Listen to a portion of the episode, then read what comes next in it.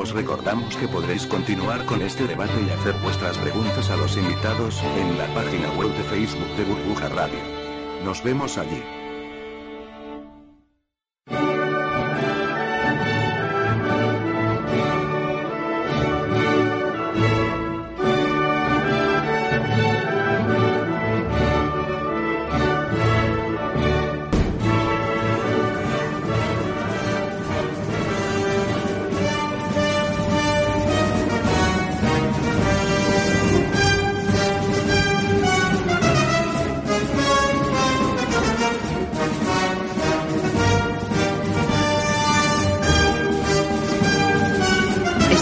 Ustedes escuchando Babel Internacional.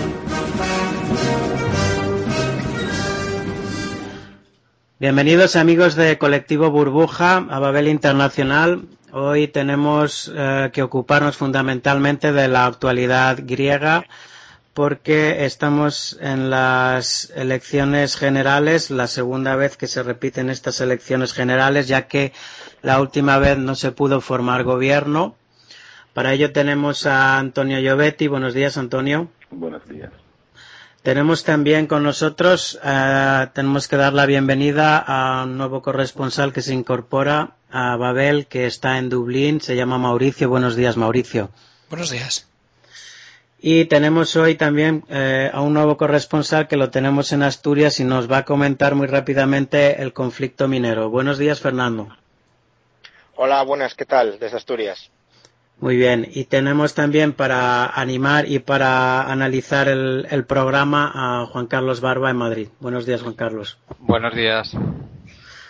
Muy bien, si os parece, eh, vamos a empezar eh, preguntando a Antonio que nos haga una, una breve crónica de los, de los de cómo están yendo las elecciones y lo que se ha sucedido en, en estas últimas horas en Grecia. Eh, es fundamental que nos cuente el, el, drama humano, la catástrofe humanitaria que ha creado la Unión Europea en, en Grecia y, y, cómo se está comportando eh, la Unión Europea con respecto a la libertad política del pueblo griego para poder elegir a sus representantes en teoría ponemos entre comillas lo de representantes porque vemos que allí tiene una partitocracia pues que ha llevado también el país a la ruina. Adelante, eh, Antonio. Muchas gracias. Bueno, eh, hoy los colegios, las urnas, los colegios electorales han abierto a las 7 de la mañana, hora griega, a las 6 eh, en España, y mm, la, las operaciones de voto finalizarán a las 19 horas, eh, 18 en España. Y los primeros resultados con una cierta credibilidad saldrán a las uh, nueve y media de la noche, hora griega, a ocho y media en España. Las operaciones de voto hasta ahora se han desarrollado con normalidad, no hay que eh, contar casos eh, casos extraordinarios, es, es, cierto, pero que estas elecciones llegan después de una semana muy, muy intensa, muy crispada en el, en el frente político y extrapolítico. Porque, Juan Carlos, ten, eh, perdón, Antonio, tenemos que recordar que sí. Eh, se ha ligado la permanencia de, eh, de Grecia en la zona euro y en el euro al resultado de las elecciones. Sí. Uh -huh. Sí, sí. Por parte, de por parte de, las autoridades europeas, fundamentalmente por parte de Alemania eh, y su canciller, su canciller Merkel, que han sido los que más eh, han presionado en este sentido para que eh, salga un gobierno que eh, mantenga la política eh, que se ha estado, o los acuerdos, que no rechace los acuerdos que ya se han firmado eh, y que con la Unión Europea y con la Troika y que vemos que están probando, eh, provocando una catástrofe hum- humanitaria en el país. Sí, mm, prácticamente el- los dos memorándum han, han puesto de rodillas eh, a Grecia, pero mm, yo no, no quiero decir que, que el país ha, ha quebrado, porque mm, ha, desaparecido del mapa o mejor el Estado se ha disuelto y todos sus servicios, sobre todo, que son de pública utilidad para los ciudadanos, se han disuelto. Entonces, mm, también esto eh, ha provocado una catástrofe humanitaria, David, porque ya mm, Atenas se ha convertido en una nueva metrópolis, no europea, en una nueva metrópolis mm, como las de Latinoamérica, Río de Janeiro, Buenos Aires, donde se mata por un trozo de pan ya. Sí, en, cuanto a las elecciones, eh, hemos tenido una semana política muy, muy intensa, mm, también muy crispada, sobre todo por los, los continuos contrastes eh, Nueva Democracia Syriza eh, con acusaciones cruzadas entre los dos eh, líderes, Samaras y, y, Alexis Tsipras.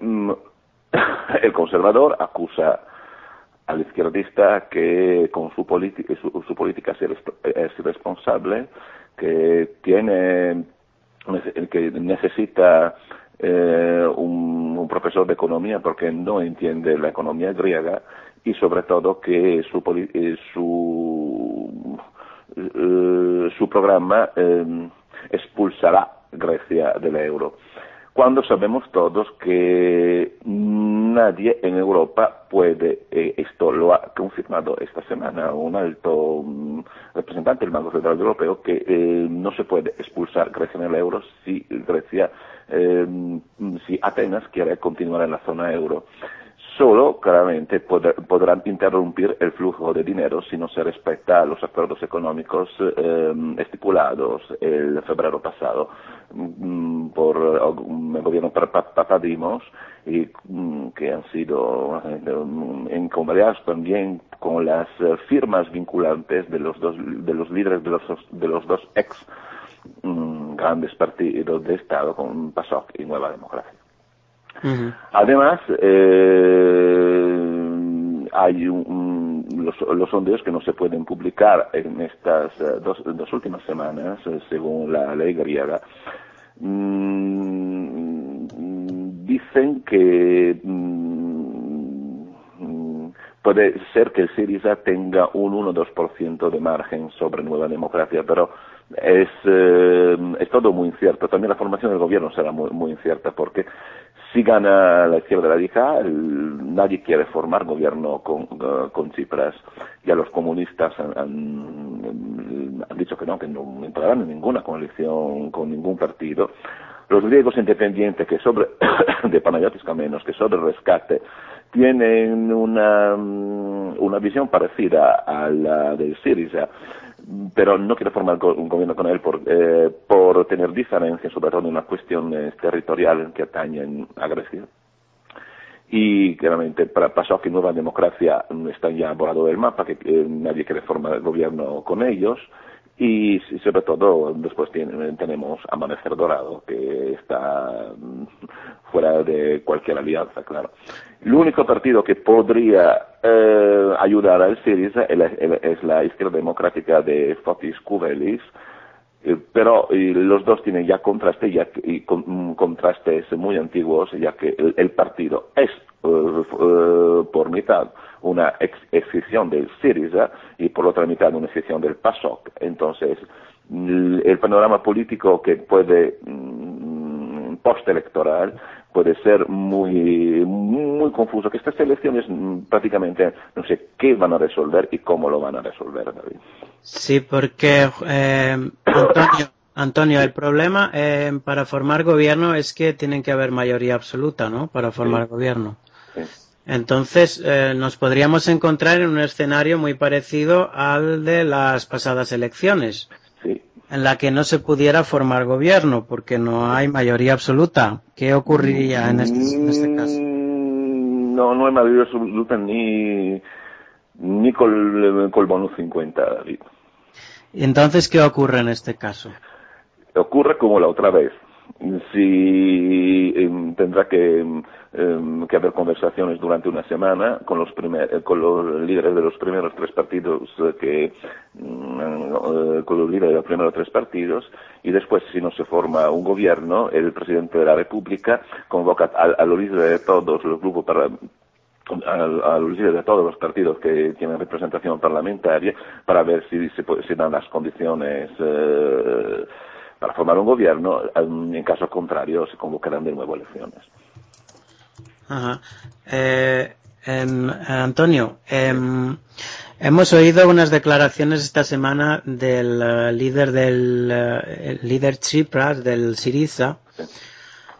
Eh, eh, refiriéndose a España, al, al, buen eh, negocio que ha hecho España con la Troika, con estos 100.000 millones de, euros que van a prestar al gobierno español y que el gobierno español se ha comprometido a meterlos en la banca. cuéntanos un poco cuáles son las diferencias, por qué, están, está ahora Tsipras refiriéndose a que él va a negociar un, un deal como el español eh, ¿por qué, el, español es comparado con el, con el griego es mejor, según este? Bueno, eh, digo que rescate, la noticia de rescate de España ha un poco, no digo ofendido, pero ha obtenido muchas críticas por parte de la opinión pública griega y, hasta de los, eh, de los medios.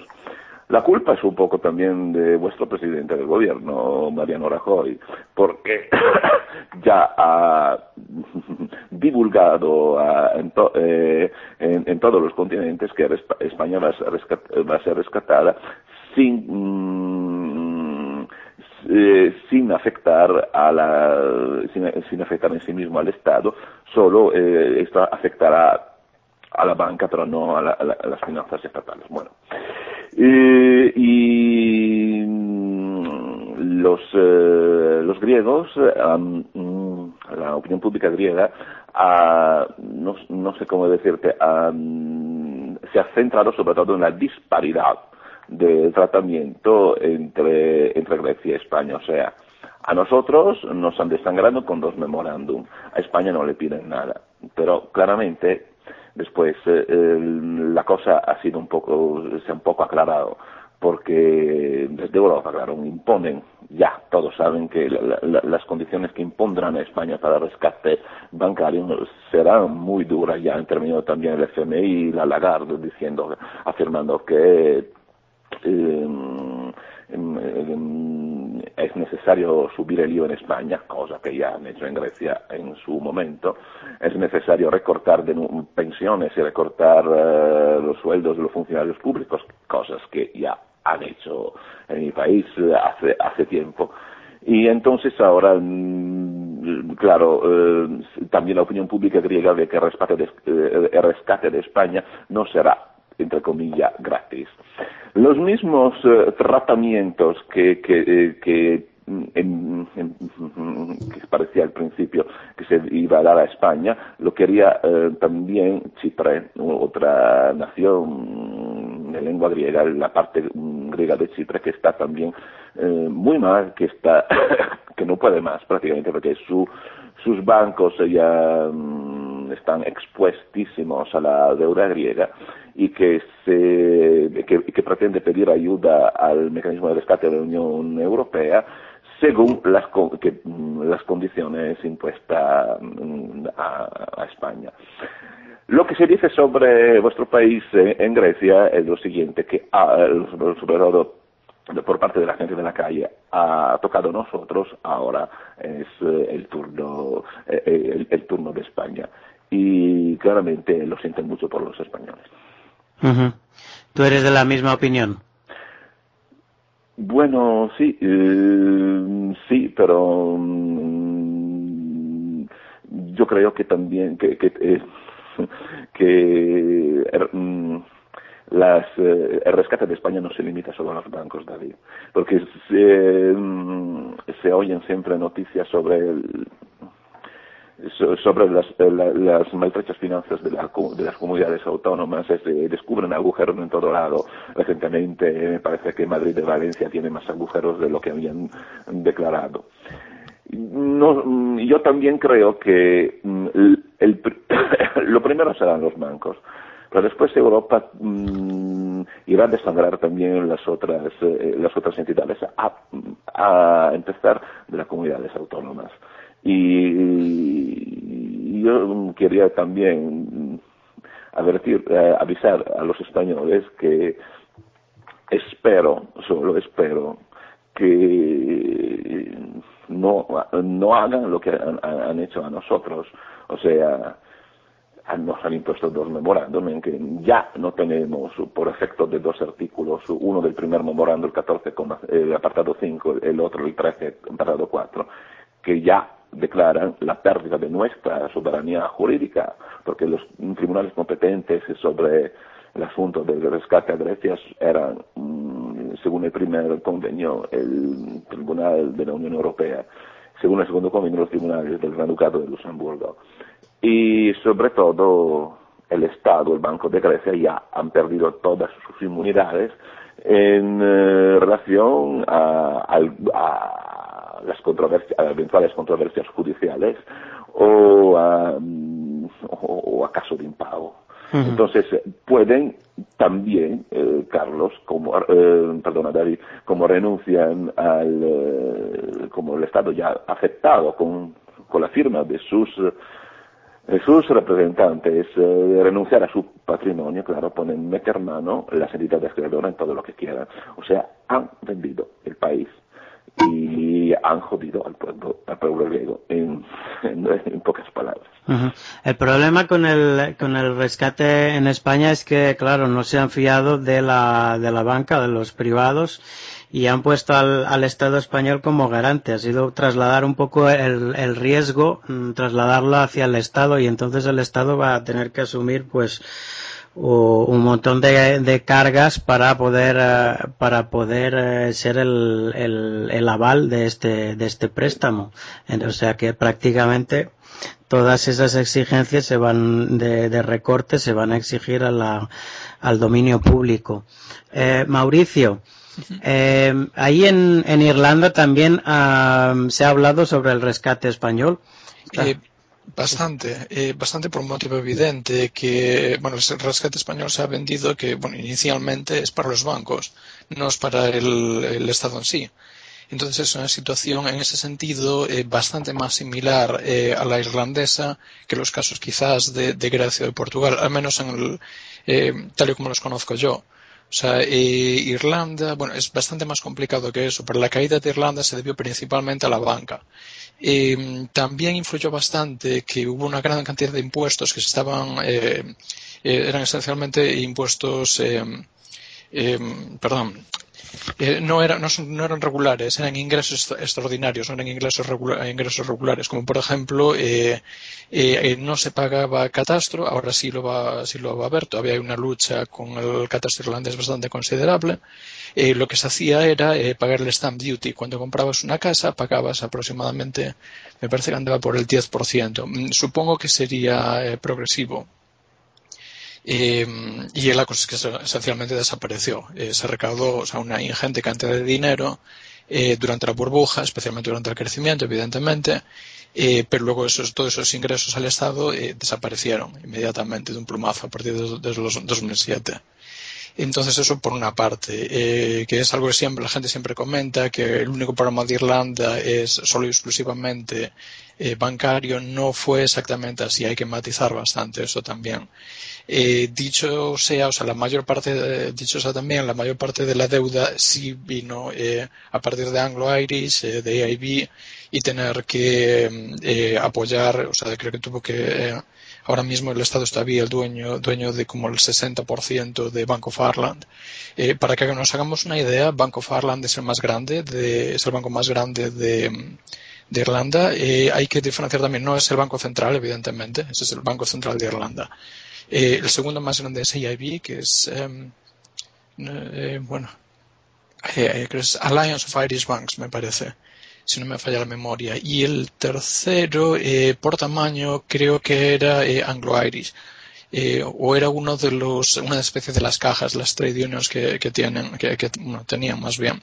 Así que esencialmente, para compararlo con el caso español, es como si cogemos Santander, BBVA, y bueno, lo que hoy en día es Caixa y, eh, perdón, eh, Bankia.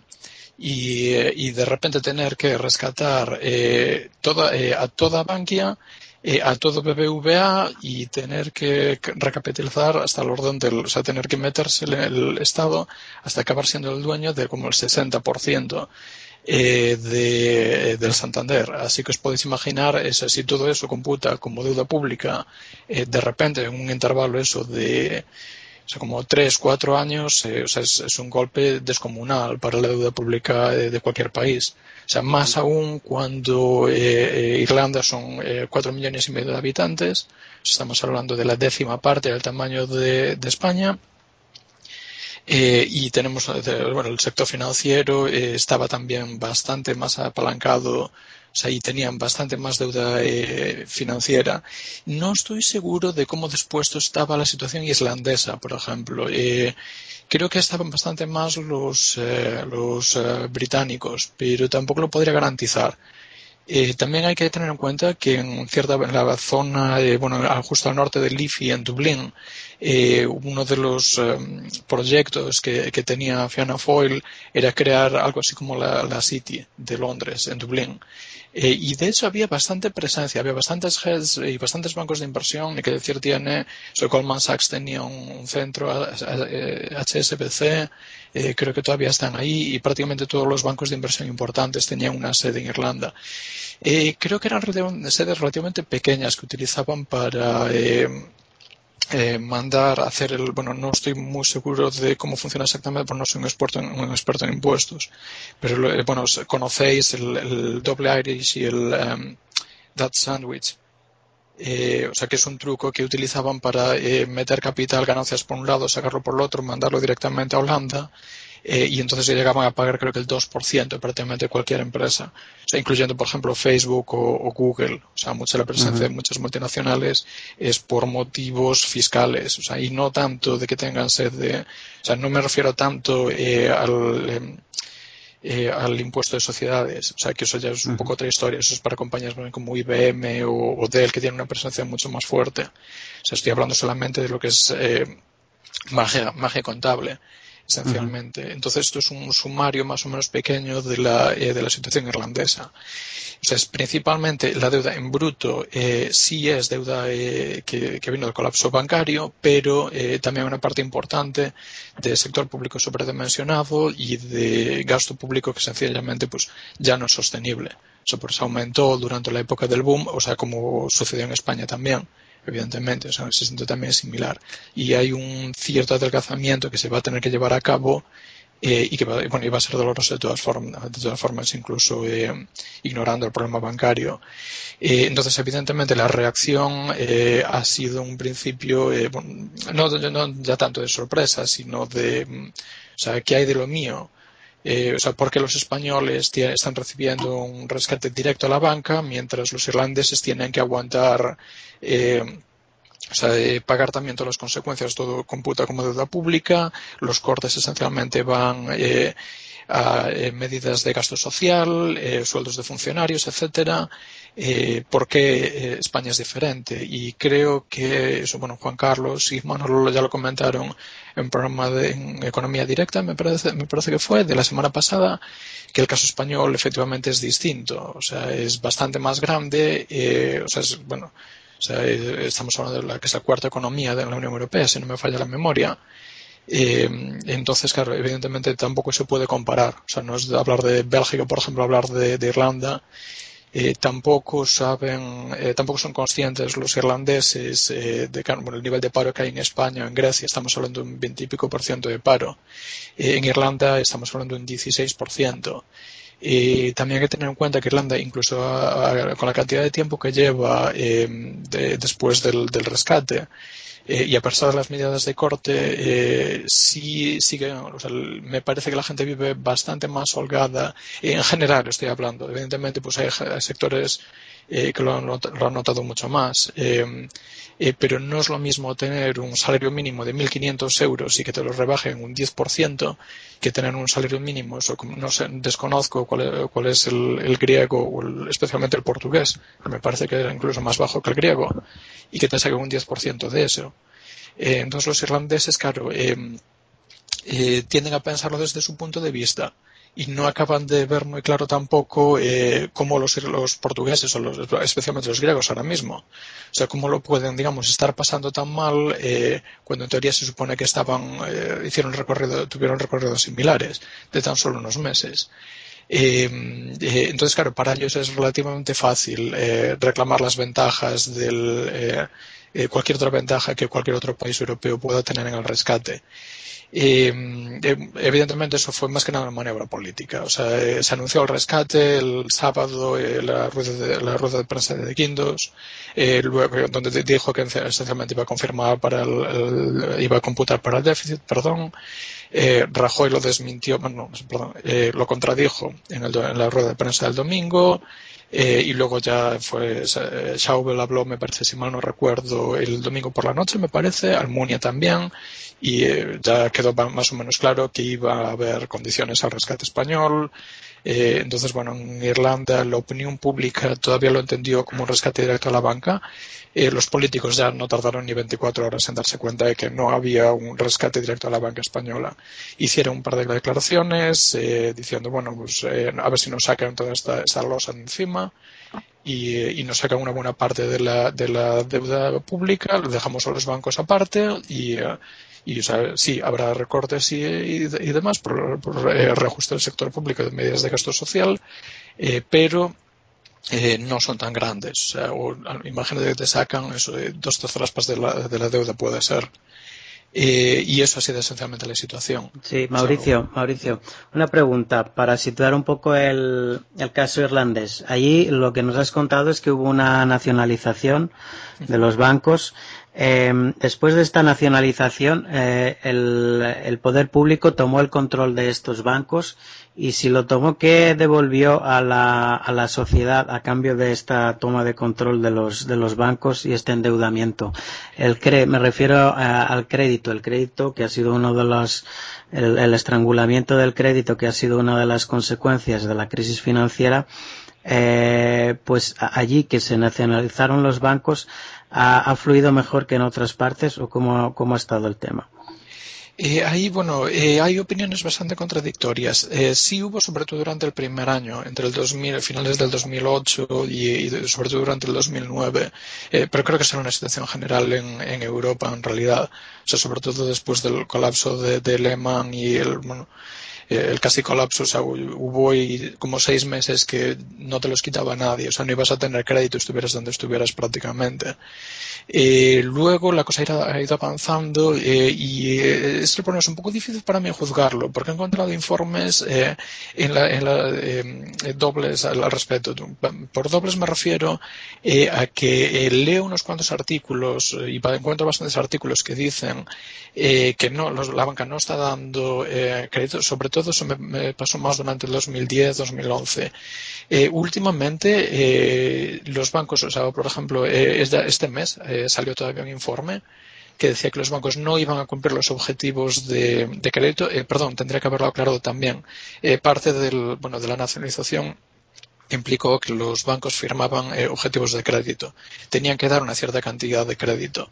eso es muy importante porque hay condiciones que obligaban a restablecer el crédito, cosa que en otros lugares pues no se ha dado. En España, por ejemplo, se dice, pero no se firma y no se, no se controla, claro. Efectivamente. lo único que tengo que aclarar, al respecto es que, bueno, primero este mes eh, salió que no iban a alcanzar los objetivos de crédito, al menos creo que era por la primera mitad o primer trimestre de, bueno, primera mitad me parece, del 2012. Eh, pero también hay que decir que la gente está pidiendo bastante menos crédito, incluso las empresas. Eh, no tengo muy claro, porque claro, eh, es un mundo, o sea, que cada, y cada sector empresarial en Irlanda es, es, completamente diferente. No sé si es que están tan bien capitalizadas que no, por lo menos las grandes, voy a empezar hablando de las grandes, que no necesitan crédito eh, o se han adaptado al entorno. La cosa es que eh, según los bancos eh, la gente no les está pidiendo suficiente crédito como para que ellos consigan alcanzar el objetivo. Y eso es a lo que van a ir a la... ¿Eso, perdón? Sí, sí, sí. O sea, van a ir a la reunión con el gobierno con eso en la mesa, diciendo no damos crédito, pero la gente no nos lo pide. exactamente lo... Perdona, si me un momentito que interrumpa. El, sobre esto que estáis comentando del crédito en Irlanda, yo creo que había que destacar el, el tema de la M3, cómo ha evolucionado en Irlanda la, masa monetaria. Entonces, los, los, indicadores de masa monetaria sí que están marcando una contracción bastante severa, ¿eh?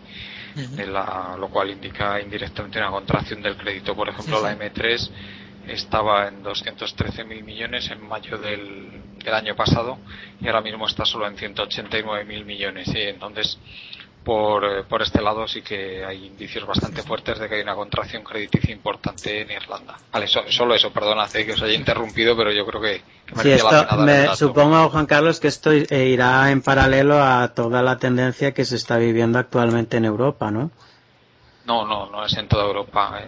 En, eh, la masa monetaria, la M3 en la zona euro, se está expandiendo ligeramente. Está aproximadamente una tasa de expansión del 2 y pico por ciento el, pero en países que están sufriendo unos ajustes fuertes como Irlanda, España o Grecia. El dato de Grecia no lo tengo a mano, pero el de España también es negativo, como el, como el de Irlanda, menos que el de Irlanda, pero también es negativo. ¿eh? Muy bien. Eh, Mauricio, no sé si has, eh, esta semana has tenido oportunidad de oír a Nigel Farage en el Parlamento Europeo hablando sobre el, negocio que habían hecho al, prestarle a España el 3% y otros países como Italia tener que pedir prestado al 6%. Eso quería decir que esta dinámica eh, pues finalizaba en la quiebra de, pues, de todos los países europeos. O sea, ¿cómo lo ves tú este tema? Eh, bueno, esencialmente no tengo muy claro, porque claro, eh, sobre todo ahora nos vamos a, o sea, vamos a cambiar del ESF, eh, bueno, siempre me lío con los. Sí, al, ESM. El, tema es que el ESM pues tampoco está muy muy claro. La disputa que hay ahora actualmente en el seno de la Comisión Europea es volver un poco a, la, a la petición inicial que tenía mm, Sarkozy antes de enfrentarse con Merkel y, perder absolutamente su posición, eh, que es la de dotar de una licencia bancaria a este ESM. Pero por el momento no tiene esta licencia bancaria, entonces tiene que estar recapitalizado y bueno, el problema es que no encuentran eh, inversores para recapitalizar esto con, con el suficiente dinero. Hemos visto cómo China les ha enviado a tomar viento y, bueno, este es el tema. Eh, lo que, perdona, lo que ha ocurrido es que Hollande eh, se ha olvidado un poco de su primera petición que no tuvo el apoyo de, eh, mayoritario, que eran los eurobonos. Eh, en ese momento Rajoy no apoyó la, la, esta petición. Al cabo de una semana Rajoy apoyó los, los eurobonos eh, y después, al cabo de una semana más, apoyó la, la total federalización y la entrega de la soberanía al, a, española a la a Europa.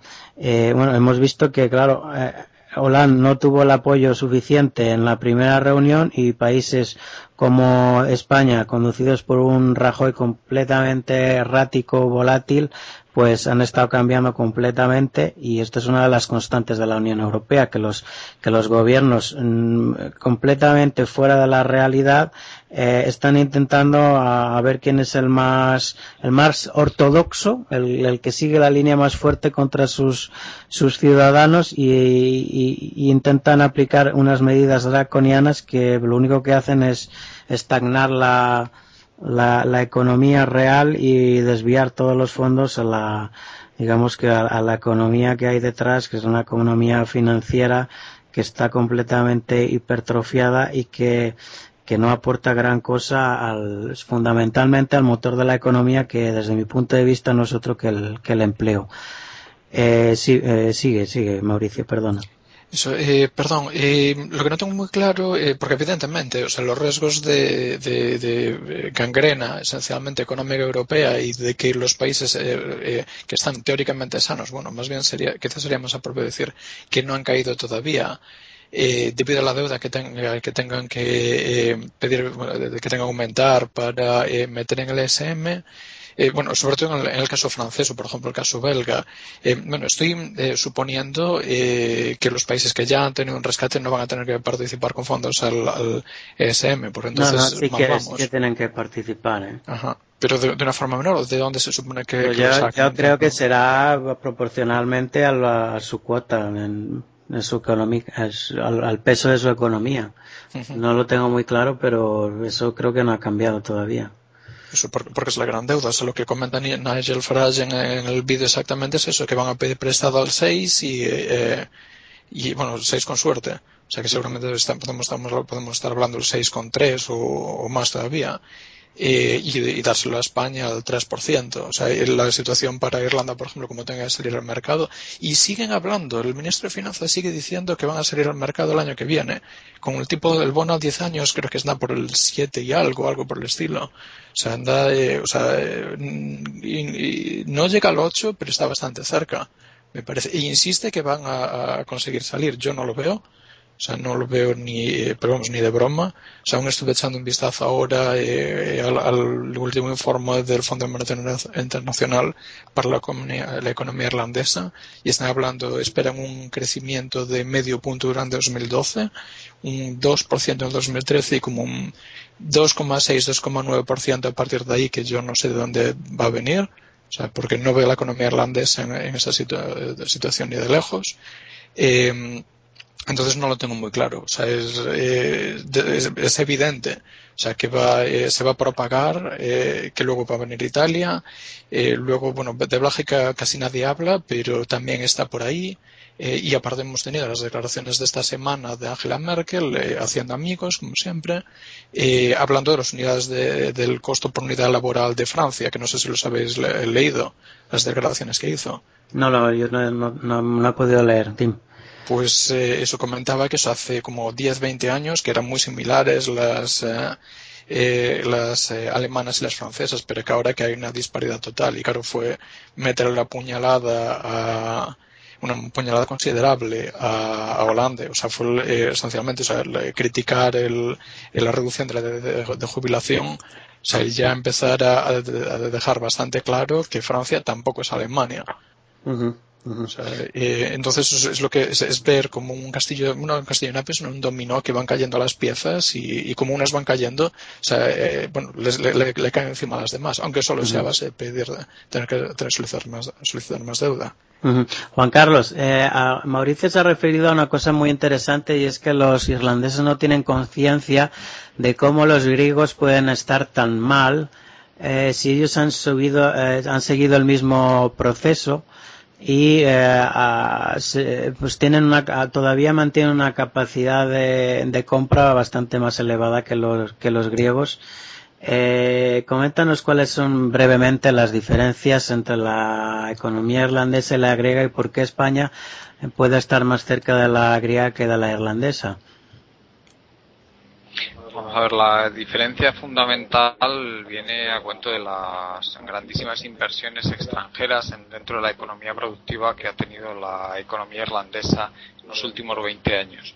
Entonces eso hace que Irlanda tenga un sector exportador muy muy grande. De hecho, la balanza comercial irlandesa es una de las más excedentarias de toda Europa, es decir, que exportan aproximadamente el doble de lo que importan y luego Grecia sin embargo ha tenido el problema contrario es decir ellos eh, sencillamente lo que han hecho es ir afuera a pedir dinero pero eso no se ha traducido en un incremento de la economía productiva, en inversiones en la economía productiva, sino fundamentalmente una expansión del sector público y bueno, pues realmente ahora con lo que se encuentran es que su sector exportador pues es pequeñísimo.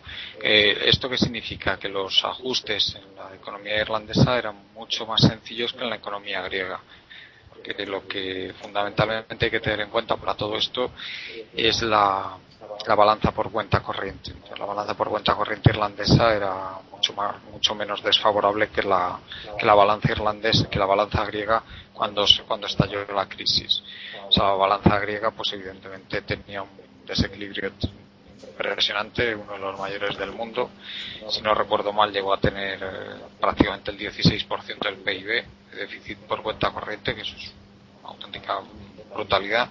Entonces ahora mismo han corregido aproximadamente la mitad de eso, pero claro, es a costa de provocar la tasa de paro que tienen ahora y la bueno, sí, todo lo que está comentando Antonio de, forma tan dramática, ¿no? Esa, esa miseria que se ve en las calles, pues que evidentemente la balanza por cuenta corriente griega solo se ha podido corregir a base de deprimir el consumo interno, no se ha podido corregir a base de aumentar las exportaciones, que sí que lo han hecho, pero, pero muy poco en relación a lo que era necesaria para lo que era necesaria corrección.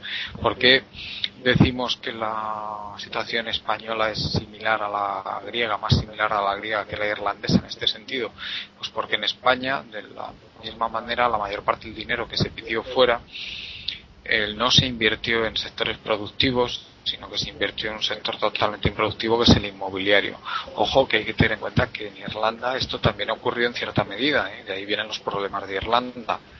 Irlanda tuvo una burbuja inmobiliaria monstruosa, es la, mayor que ha, existido jamás en el mundo, es la, burbuja irlandesa, la segunda es la española. Estamos hablando de países de un tamaño considerable. Sí. Perdón, eh, peor que la holandesa, porque la holandesa también es eh, considerable. Peor, peor, mucho, mucho peor. Eh,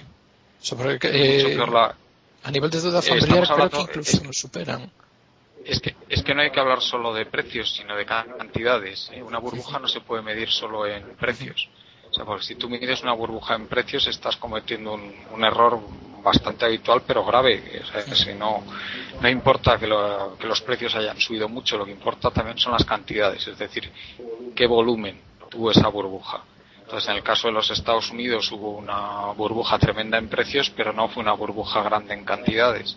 Mientras que en el caso de Irlanda y de España sí que fue una burbuja mm, tremenda en precios y también tremenda en cantidades. Es decir, que se construyó mucho y además los precios subieron muchísimo. En el caso de Holanda no, la burbuja fue solo de precios. ¿sí?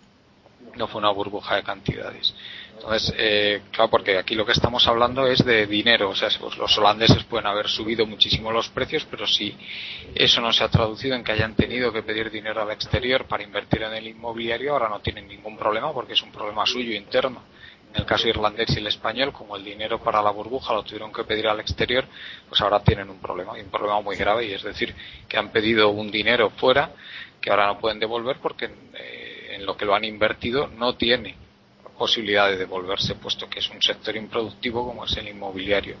El problema irlandés no es tan grave como el español porque a ellos sí que tienen muchísima inversión en sectores productivos, como he comentado antes, pero luego tienen ese otro problema que es el eh, de donde ha venido la crisis financiera, que es el inmobiliario. Ellos pidieron aproximadamente unos, si no recuerdo mal, unos 260.000 millones de euros para invertir en el inmobiliario y lógicamente para un país tan pequeño eso es una auténtica salvajada, ¿no?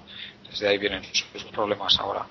En el, en el caso español, eh, que ahí es donde vienen las similitudes con el caso griego, se pidió prácticamente todo el dinero fuera para invertir en un sector improductivo como el inmobiliario y ahora debemos un billón de euros al exterior y no tenemos un sector productivo desarrollado como para poderlo devolver, igual que le pasa a Grecia. Tenemos un sector exportador potente, competitivo, pero pequeño es lo suficientemente grande como para, como para poder devolver este dinero. Y uno de los, eh, uno de los temas, eh, digamos, políticos en los que está eh, fallando la Unión Europea es en querer rescatar las economías utilizando la misma receta para países que son, hemos visto que tienen estructuras internas completamente diferentes y lo que provoca pues son consecuencias humanitarias eh, muy, muy, muy graves en el caso griego, muy graves en el caso español con cerca de un 25% de, de paro que, que va a llegar incluso hasta el 30%. Eh, y, que en un año, en dos años, esta, esta situación está, no se puede revertir, no se puede crear todo un tejido productivo máximo cuando estás eh, subiendo el IVA y hemos visto que en el caso irlandés, pues las dos, eh, los dos factores que han atraído tanto, tanta inversión exportadora ha sido pues el impuesto de sociedades y el otro lo que nos comentaba Mauricio de los de la capacidad del margen eh, empresarial. Bueno, bueno, también hay que decir más, ¿eh? o sea, también hay que tener en cuenta que para los Estados Unidos ha sido una puerta de entrada a Europa mm, debido a las facilidades del idioma, que era relativamente barato cuando invirtieron y aquel eh, bueno pues la mano de obra allí pues tenía una cualificación bastante buena dentro de lo, de lo que son los estándares de inversión norteamericanos en el exterior. Entonces eso también es una ventaja que tenían ellos que bueno que en buena medida no no eran méritos de los irlandeses pero en fin ahí estaba Y pues mm, para ilustrar, yo creo que podemos ilustrar muy bien este problema que ha habido en España con el, tema de los de los mineros que ahora se están revelando en Asturias. Y Asturias es una comarca que ha estado viviendo muchísimo tiempo del bueno mucha mucha población ha estado viviendo del sector del carbón un sector que ha sido subvencionado durante muchos años y la comunidad eh, asturiana eh, no ha sido la costa del Levante donde se, se ha basado fundamentalmente la burbuja inmobiliaria, pero no se ha diversificado y no se ha creado un, eh, un microclima de, de, renovación, de inversión en, en I D y de, y, y de, de, empresarios de, tecnología y, innovador. Y, en este sentido, el, eh, Fernando nos puede ilustrar acerca del conflicto minera. ¿Cuáles son los, los, los orígenes del, digamos, ahora, ahora mismo cuál es el origen puntual, eh, actual del conflicto minero, pero cuáles son las raíces históricas del, del conflicto minero? Fernando. Hola, buenas. Mm, a ver, el conflicto minero, el, el dato puntual que, que desencadena el conflicto actualmente es la reducción que, según los sindicatos mineros, conlleva al cierre directo de las minas, pues la, la pues eso, la limitación o la eliminación de las subvenciones a las empresas para el mantenimiento de la actividad minera que viene a ser aproximadamente un 70% de toda la producción, o perdón, de, de todos los beneficios económicos o los rendimientos económicos que tienen esas empresas mineras, lo cual nos puede dar un alcance de hasta qué punto estaba subvencionada la actividad minera tanto en el Principado de Asturias como en las comarcas de León, porque también afecta a, la zona de Bavia y de Laciano, son las cuencas mineras leonesas. Pero sin embargo esto tiene su anclaje ya pues prácticamente a comienzos a mediados de los años 80, cuando la ley de 1984 de zonas de urgente reindustrialización pues entonces establece que va a haber una serie de ayudas para, para que vayan matizando lo que, lo que va a ser, ya se define a partir de los años 90, el cierre del sector minero en Asturias, lo cual conlleva que la previsión del cierre era precisamente el año 2018. ¿Qué pasa? Que se han ido pactando a lo largo de esos años eh, una serie de, subvenciones que iban con cargo a unos fondos mineros y que fueron ingentes cantidades de dinero que no sirvieron para diversificar el tejido productivo, que sirvieron para hacer grandes obras en, infraestructuras o bien en, faraones, en, faraonismo, y, y, también las famosas prejubilaciones que ha llevado a una modificación de lo que es la mentalidad que podíamos tener en Asturias y también pues la anulación de prácticamente dos generaciones de asturianos, especialmente las comarcas mineras. Para haceros una idea, en Asturias hay tres grandes zonas que viven de la minería, que son la comarca del Caudal, la comarca del Nalón y luego la comarca de Cangas de Narcea y de Gaña. Eh, son sectores que tienen una minería ya muy desarrollada, que es nada en absoluto rentable, por cuanto es más caro extraer una tonelada de carbón, simplemente extraerla aquí, que traerla de Sudáfrica o de Polonia puesta en el puerto del Musel. Por lo tanto, ahora mismo digamos que simplemente la producción minera era a cargo de unos, de unos elevadísimos costes que se estaban pagando en las facturas de los recibos de la luz de todos los, de todos los ciudadanos españoles para el mantenimiento exclusivamente de la actividad minera. Entonces, ¿qué pasa? Que a la hora de la reducción tan drástica de la financiación a las empresas. El, gran empresario leonés, Victorino Alonso, dijo que bueno que esa reducción o el, vamos la asociación de empresarios que es Carbunión dijo que esa reducción conllevaba inevitablemente al cierre de la minería porque ellos no iban a poder no iban a poder mantener los salarios y que si venía una reducción del 70% de las ayudas pues vendría una reducción del 70% de los salarios lo que ha puesto en pie de guerra pues a los mineros actualmente solamente en Asturias tenemos eh, ocho encerrados en dos pozos mineros en cada una de las dos cuencas del caudal y del Nalón y, tenemos desde hace 20 días pues cortes puntuales en las carreteras, ya tenemos un herido, eh, para mañana día 18 de junio hay previsto una huelga general en las comarcas mineras y esa es la realidad que tenemos aquí.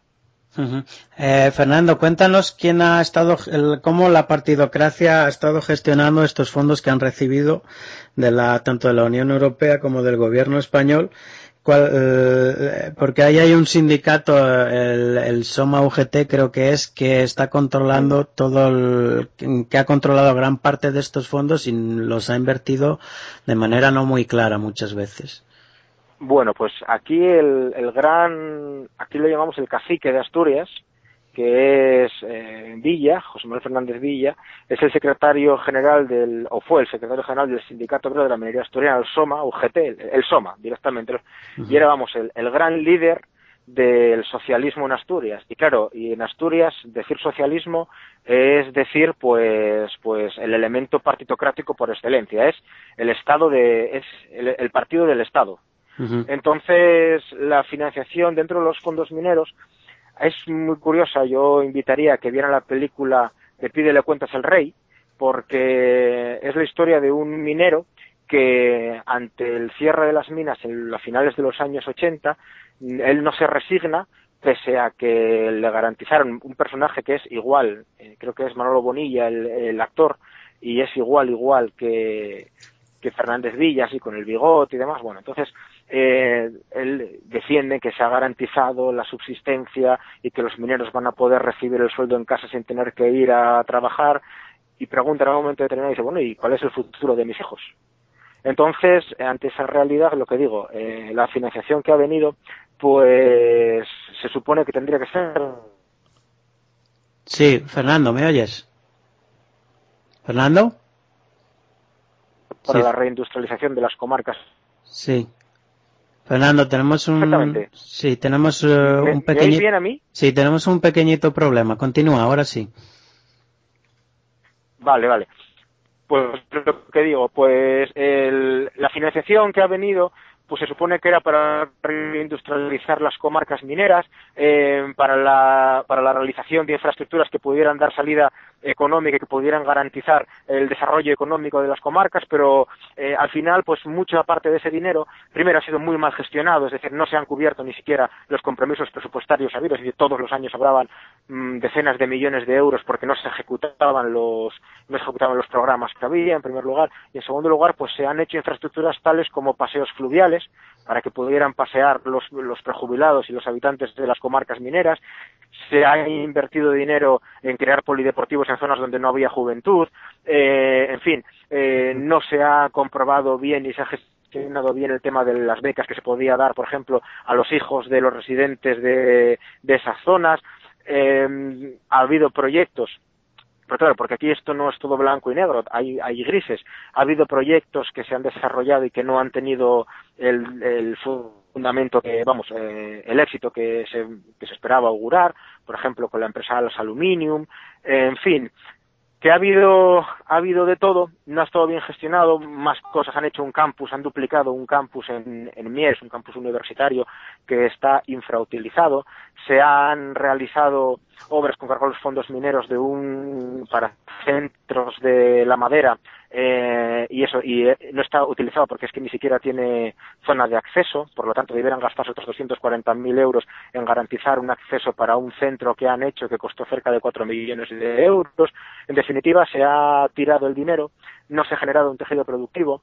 Además ha habido un componente que yo sí quiero remarcar es un componente eh, que afecta al desarrollo social de las comarcas mineras. Las comarcas mineras eh, son las que mayores índices de delincuencia y de narcotráfico tienen y de consumo de drogas. Em, se ha anulado la capacidad de emprendedora que podían tener porque no se ha generado una cultura del esfuerzo, sino se ha generado una cultura de que aquí me van a traer el dinero a casa. En fin, Asturias es la comunidad autónoma que menos dinero invierte en España en investigación y desarrollo, lo cual, lo cual significa puede dar a entender la brecha significativa que tenemos, no ya solo con España, sino incluso también con la Unión Europea, que es a donde debiéramos converger. En definitiva, que se ha dado aparentemente mucho dinero, digo aparentemente porque ese dinero no se ha ejecutado, y en líneas generales no ha sido bien empleado. Incluso ha sido denunciado por comisiones obreras, que otro de los grandes sindicatos que ha participado en el reparto del pastel. Pero aquí las grandes responsabilidades muchas veces se le echamos a, a Villa, que, que es el que, teniendo mando en plaza, podía haber eh, presentado y luchado por soluciones que al final no han llegado. Y ahora tenemos en la presidencia del gobierno asturiano pues a un hijo putativo de Villa, que es Javier Fernández. Oye, Fernando, tenemos, yo, eh, tal como lo cuentas, estamos asistiendo a uno de los conflictos internos del Estado, mm, de partidos, en el que la, financiación de la, de la, corrupción se está reduciendo grandísimamente y los sectores que se están eh, quedando fuera del, reparto del pastel pues están ahora eh, revelándose y quieren volver a la situación anterior. Coincide este desmoronamiento con lo que eh, flagrantemente están haciendo los gobiernos, que es financiar a empresas quebradas, las fundamentalmente bancos y a la, a la, economía financiera, financiarla o subvencionarla con uh, miles de millones y eh, nos enfrentamos a, dos tipos de, consecuencias. Uno es que este tipo de mm, eh, corte de suministros a, comarcas eh, mineras afectan directamente a lo que es toda la población, al empleo y, eh, y el, el, un corte de, del suministro a estos bancos podría, eh, en cualquier caso, sería un golpe muy duro, pero eh, sería un, un, saneamiento de todo el sistema que podría ser la, el punto de partida para reemprender otra vez la actividad económica. Sin embargo, se está eh, financiando, subvencionando a estos bancos que no tienen el mandato de entregar eh, crédito y, y el, el, el, empleo se sigue destruyendo igualmente. Claro, evidentemente es que ahí está una de las partes de la injusticia del, del sistema. Vamos a ver, la minería en, en Asturias siempre ha sido directo o indirectamente subvencionada, siempre, de los 160 años que tiene de vida. Otra cosa es que en un momento determinado fuera necesaria porque no había otra fuente energética y era el único sitio donde podía haberla sacado. Pero esa es la realidad, es decir, la minería en Asturias tuvo gran desarrollo cuando las acerías vascas estaban en pleno desarrollo económico, pero en el momento en el que se cambian los métodos, estoy hablando de finales del siglo XIX, que se cambian los métodos para donde se requiere menos consumo, pues ya empieza una primera crisis minera. La Segunda Guerra Mundial nos permite un, un florecimiento y luego también se subieron mucho los aranceles para poder cambiar el para poder cambiar eh, o sea o poder seguir atrayendo al eh, siendo rentable el carbón asturiano. Pero bueno fue a base exclusivamente de ese tipo de medidas. Por lo tanto siempre fue muy caro producir carbón en Asturias. Eh, vamos a ver UNOSA que es la gran empresa nace como una, en el 1967 es creada como una empresa ya socializadora de pérdidas. Es decir, porque lo que hace es agrupar a todas las empresas privadas que no estaban siendo rentables, las agrupa en ese holding industrial de carácter público dependiente del Instituto Nacional de Industria y es el Estado el que empieza a insuflar muchísimo dinero Luego eso se estuvo manteniendo porque lo importante para el Estado de partidos era mantenerse a costa de lo que fuera, incluso a costa del dinero de todos los españoles.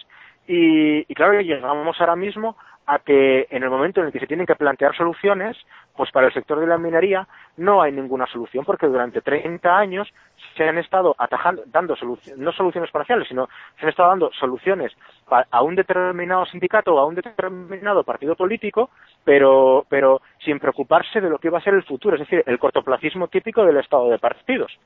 ¿Qué pasa?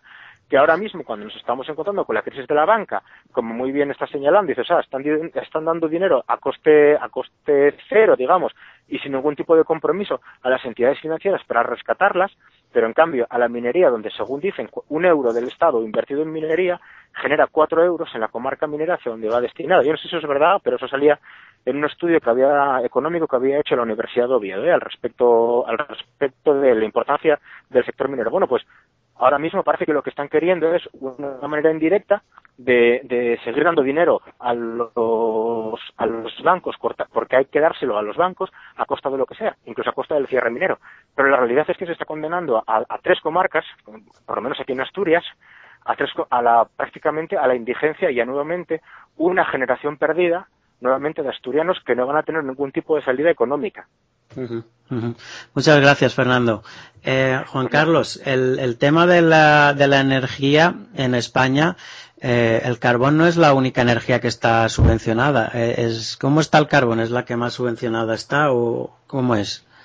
Bueno, pues en tanto por ciento no te sabría decir. Sí que sé que el carbón está terriblemente subvencionado, ¿no? Porque el importe de las subvenciones eh, es, es aún mayor.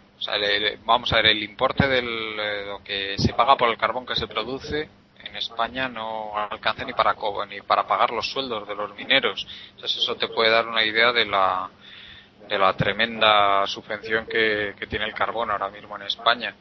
A, mí sí que me gustaría decir un detalle que muchas veces se olvida en toda esta discusión de la minería asturiana y es que eh, buena parte del problema viene porque son yacimientos que están muy muy explotados. Las mejores vetas pues ya se acabaron hace mucho tiempo.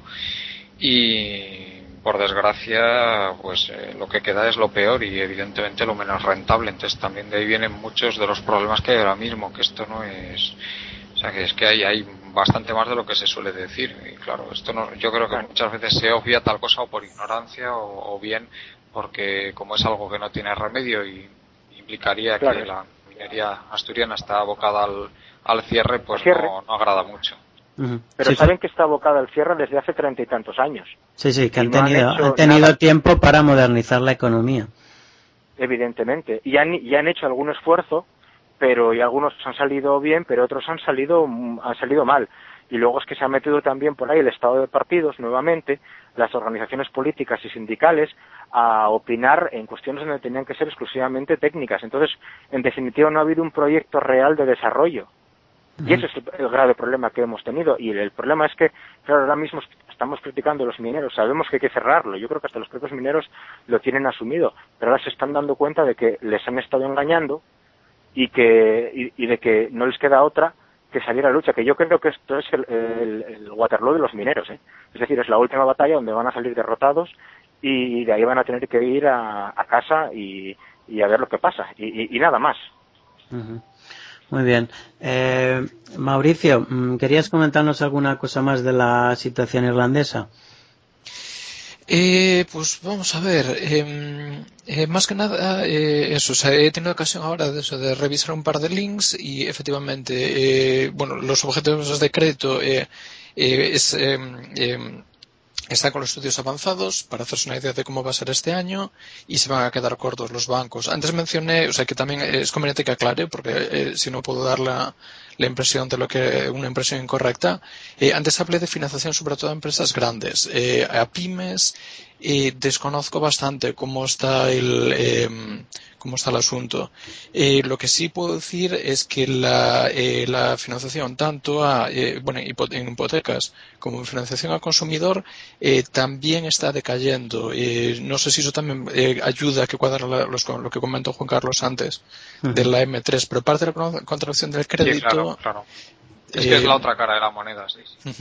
Eh, eh, lo que no tengo muy claro es eso. En la economía irlandesa no sé qué proporción de crédito realmente necesitan empresas grandes, qué proporción son pymes. Creo que bastante considerable.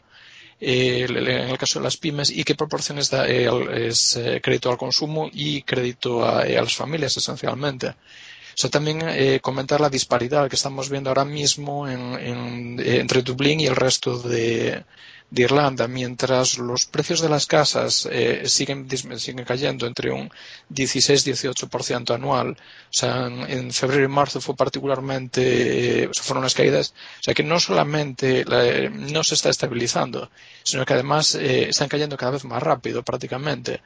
Eh, o sea, pasamos ahí un punto de inflexión en enero que eh, cayeron eso como un 16,8, está cerca del 17, y creo que en marzo cayeron un 18%. Eh, interanuales estamos hablando, no ya desde, desde eh, desde el, el, pico de la burbuja. O sea, esta semana se lee un informe de Moody's eh, que allá avisa que cuenta con bajadas de al menos otro 20% más. Eh, o sea, un año más, de un año y algo más de caídas por ese, eh, por ese estilo. Eh, sí tengo que comentar que en los últimos dos meses los precios en Dublín, solamente en Dublín, han subido, han repuntado muy ligeramente. Estamos hablando de subidas del 0,2, 0,5%. Eh, y a nivel personal, pero claro, es bastante más eh, difícil juzgar eso eh, que con los datos macroeconómicos, evidentemente. Sí conozco dos casos de parejas jóvenes que se han hipotecado esencialmente durante los últimos dos meses. O sea, han comprado casa, o sea, porque, bueno, bajo condiciones, evidentemente, o sea, bastante más cautas que de lo que lo hacían antes. la morosidad sigue subiendo bastante y es parte de los problemas, es otra de las cosas que van a llevar los bancos en la, la mesa. No es la semana que viene, eh, lo que comentan es que va a ser pronto, será como el mes que viene seguramente eh, la reunión está entre los bancos y el gobierno. Eh, también comentar que hasta ahora el gobierno no, le estaba dando demasiada importancia. Parece que a partir de ahora pueden apretarle bastante más las clavijas a los bancos con temas de, crédito. O sea, y que lo que han firmado es que tiene que conceder durante 2012 un 3,5 millardos, o sea, billones americanos, y durante el 2013 tienen que eh, proveer 4 millardos de, de euros esencialmente. Y puede. Pues estas son unas, unas condiciones que ya las querríamos. No, si, no me refiero cuantitativamente, sino cualitativamente, que ya las querríamos para el rescate que la Unión Europea está poniendo en, en marcha en, en España. Me parece que Juan Carlos quería decir algo. Sí, sí, era sobre el tema de la burbuja irlandesa, el tema de los precios. Bueno, pues es decir que sí que efectivamente han caído con fuerza los precios en Irlanda, pero que, que ahora mismo todavía están aproximadamente unas, eh, un 125% por encima de los precios que había antes de la entrada en el euro. ¿eh? Es decir, que están aproximadamente más que duplicados los precios. En España, como tuvimos dos burbujas consecutivas, habría que remontarse al año 1985 para tomar referencias. Y en España ahora mismo pues estamos aproximadamente en un índice 3,4. O sea, están los precios eh, 240% por encima de lo que estaban en 1985. Eso para que nos vayamos haciendo una idea de lo de que la burbuja todavía está ahí, ¿eh? no ha estallado del todo. En, y además en Irlanda hay ciertos indicios de que la burbuja no, no está pinchando del todo. ¿eh? Sí, eso, eh, vamos a ver, cuando comenté antes lo de los precios en Dublín, eh, me parece un repunte puntual, o sea, bajo ningún concepto estoy diciendo que eh, se haya tocado un suelo, ni mucho menos. O sea, sobre no, no, todo no, si no lo creo yo tampoco, pero que, que desgraciadamente hay indicios de que la burbuja no, no ha acabado de estallar en Irlanda y, y es más, llevan ya como cuatro o cinco trimestres con los precios relativamente estabilizados. Muy bien. Bueno, pues eh, vamos a tener que ir ya acabando, llevamos una hora. Eh, quería eh, pasarle otra vez la palabra mm, a Antonio. Antonio, ¿cuál crees tú que va a ser el, resultado de estas elecciones y si, la y si crees que la Unión Europea va a poner en marcha un mecanismo para que en Grecia salga, salga del, del euro si no gana eh, el, bipartidismo de Nueva Democracia PASOK. ¿Quién, ¿Quién gana las elecciones? Una demanda de 100, de 100 millones de euros. Una pregunta de 100 millones de euros. Bueno, eh, es, muy, es muy difícil. En el aire se advierte un cambiamiento, un, algo que va a cambiar, pero mm, no lo sé. Eh, yo me quedo con, un, con unas palabras de una persona cercana a mí que resume también el pensamiento de muchísimos griegos. O sea, voto al Syriza, pero no me espero nada de ellos. Y mm, sobre la posibilidad de, algunos cambios en las, después de las elecciones.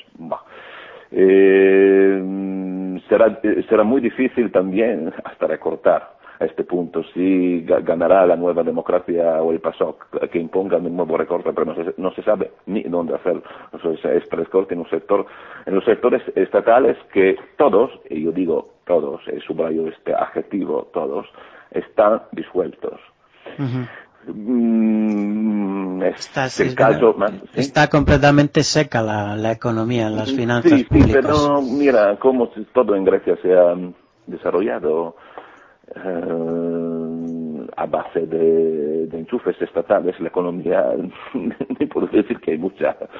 Eh, que, los datos del paro de esa semana, que suben los desempleados al 22,6% de una población en relación a la población de 11 millones de habitantes. Ojo, que no se tienen en cuenta en los datos oficiales de paro ni los autónomos que han tenido que cerrar sus negocios, ni las personas, y hay muchísimas en Grecia que están trabajando sin ser pagadas. Entonces, son datos eh, muy relativos. Y además. Antonio, una eh, cuestión. ¿Hasta dónde va a llegar la, la Unión Europea con, con Grecia?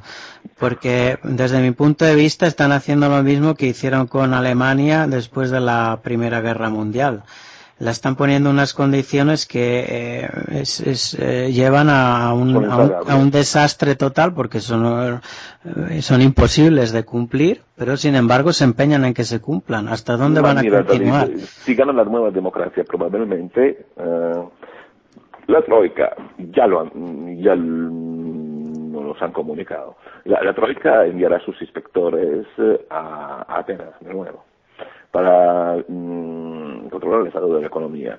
Y según eh, lo, que, lo, que se baraja, impondrá nuevos, nuevos recortes de, um, del valor de 11 mil millones de euros y no se sabe ni dónde recortar.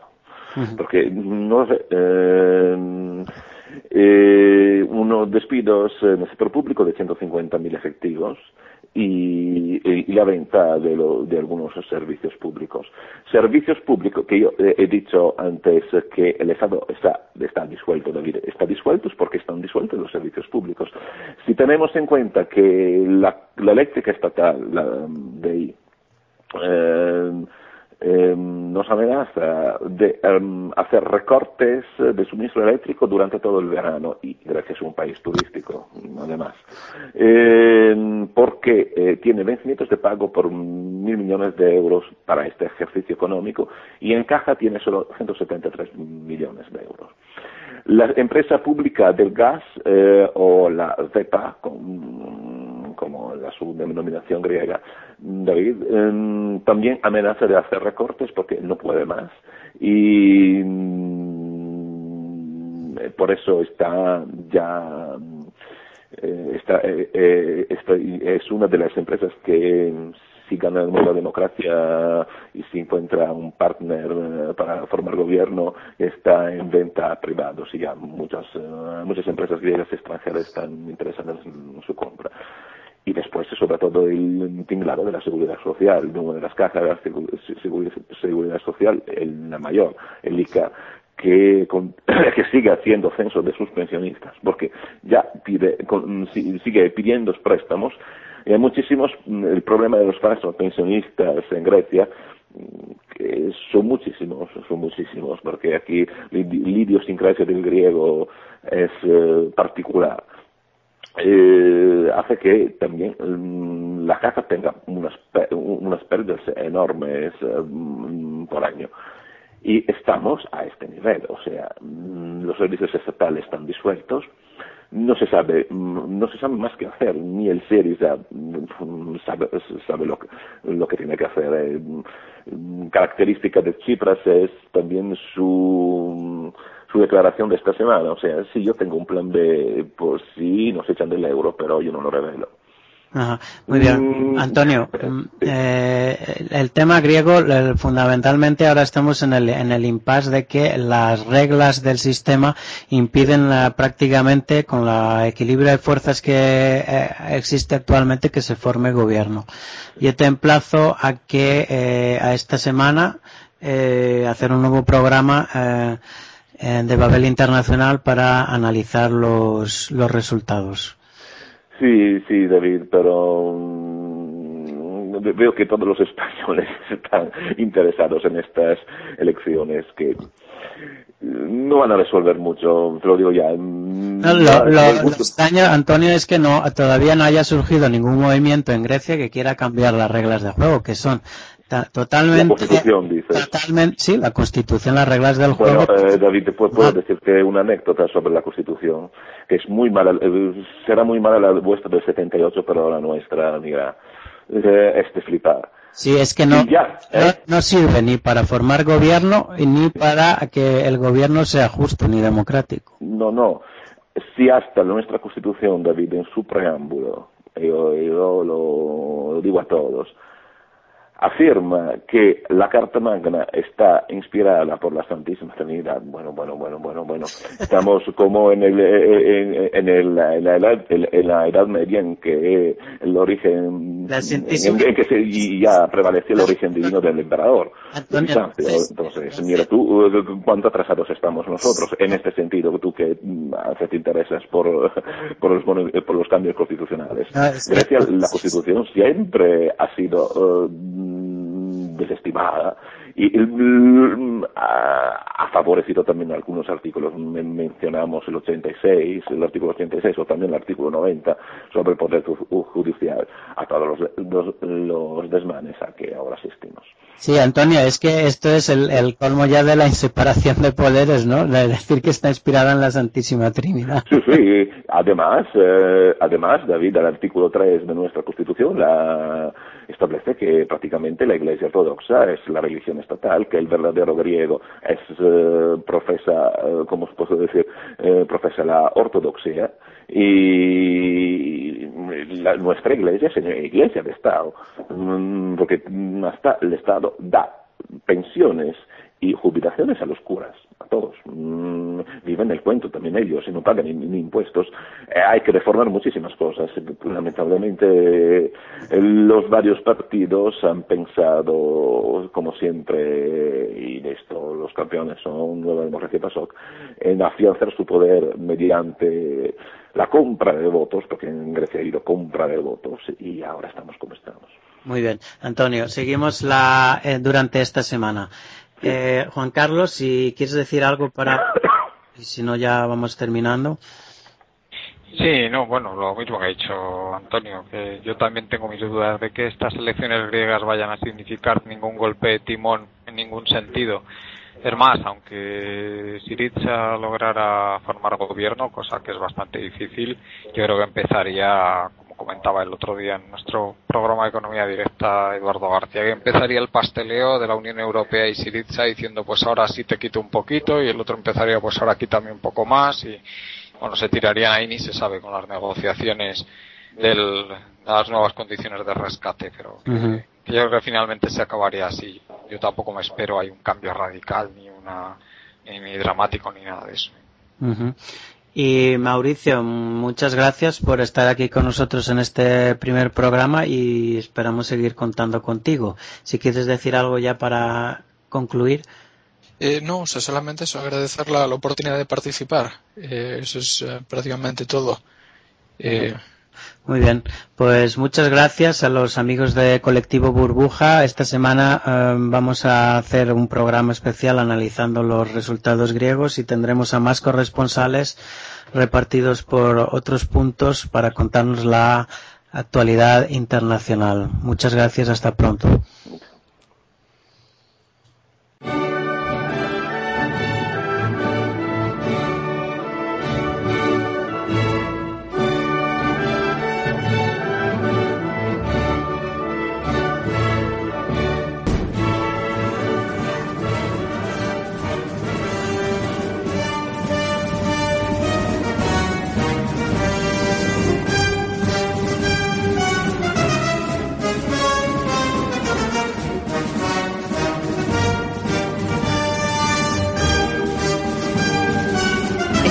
Ustedes escuchando Babel Internacional.